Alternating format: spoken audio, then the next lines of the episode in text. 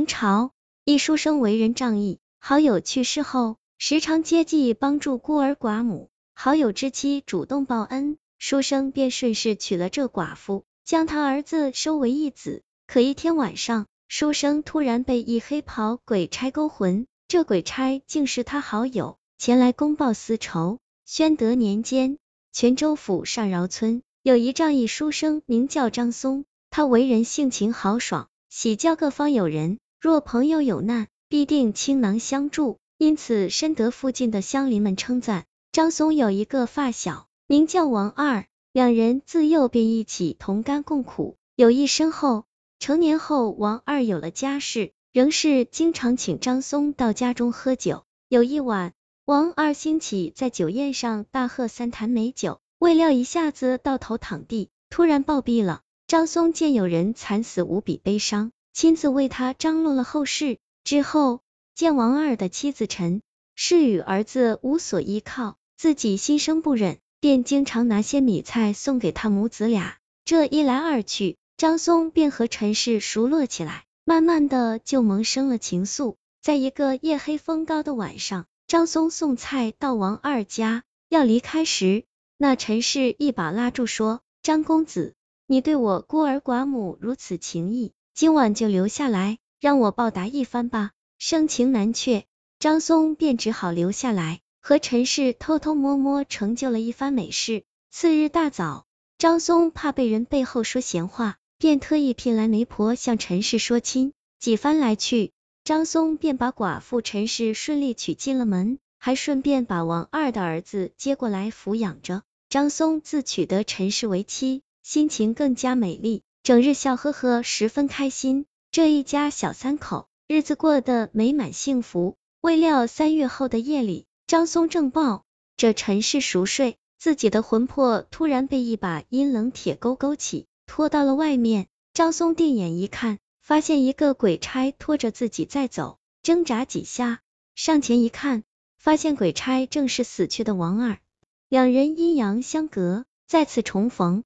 张松吃惊问道。王兄，怎么是你？鬼差王二却是冷哼一声，没有回他说话，直接就拖拉着张松走上了黄泉路。黄泉路上，孤魂野鬼哭断肠。张松不知自己所犯何罪，为何突然死去，便不停询问王二道：“王兄，我这究竟是什么因果？为何寿元就此耗尽了呢？”王二听得他一阵嘀咕，龇牙骂道：“你这登徒子！”枉我对你一番交情，你却趁我死后夺我妻儿。张松哭笑不得，不知如何解释，嘴上唯唯诺诺。鬼差王二更是越说越气，竟没有直接带张松过奈何桥，转而带他到奈何边，伸手一推，就把他推入了奈何水中。一瞬间，张松只感觉身子越来越轻，随着奈何水的烟雾萦绕，自己不受控制的变成了一条黑鱼。游荡在奈何桥下，无论他怎么叫唤，均是无声应他。就这样，张松被化黑鱼后，只能在奈何桥下游荡。有时，王二会勾着鬼魂路过，还不时低头冷看他一眼，便走了。如此十多年过后，有一日，张松看到奈何桥上走着一个熟悉的身影，细看下，竟是死后的陈氏。他缓缓走着，张松心中大急。猛地的一个鱼跃龙门，跳离水面，趴倒在陈氏脚下。这时，陈氏把黑鱼捧了起来，张松便努力扯着嗓子叫喊：“娘子，救救我，救救我！”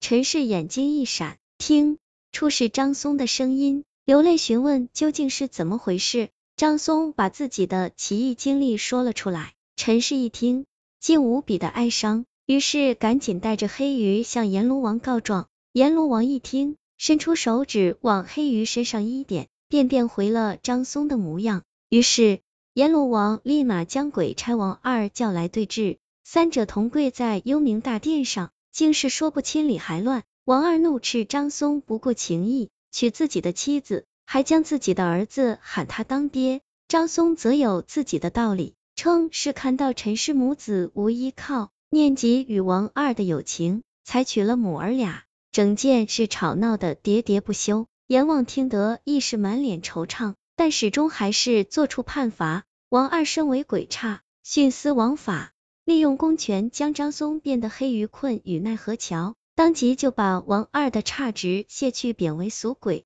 接受炼狱酷刑。那陈氏寿终正寝，按时入轮回，而张松是受害人。阎王苦想一番，就做出以下判决：宁鬼差灌他半池孟婆汤，让他把入地府一事忘了去，然后又赐了一粒转阳丹，让他服下后。宁鬼差送他回阳间继续享受缘。第二日早上，张松在一处坟地醒来，发现身边多了一包银子，足有五百两。他回到家中，义子惊喜异常，问及张松为何能死而复生。张松君一亦答不上来，义子只好作罢。但村里人得知此事后，每次见到张松，总是害怕的避开，不敢与他攀谈，认为他是阴人。无奈之下。张松只好带着义子背井离乡，去到京师，买了一间铺头，开起米店。后来，张松娶了一个当地女子为妻，过上了新生活，后半生也颇幸福。张松这个仗义之人，因为他的善行，最终给自己招惹了大麻烦，还被不理解的朋友公报私仇，这也太冤枉了点。幸好阎王还了他一个公道。故事也告诉我们，帮助他人之前。最好也要进行一些沟通，因为有一些人你帮了他，他并不领情，甚至还可能反咬一口，觉得你是占了他的便宜啊。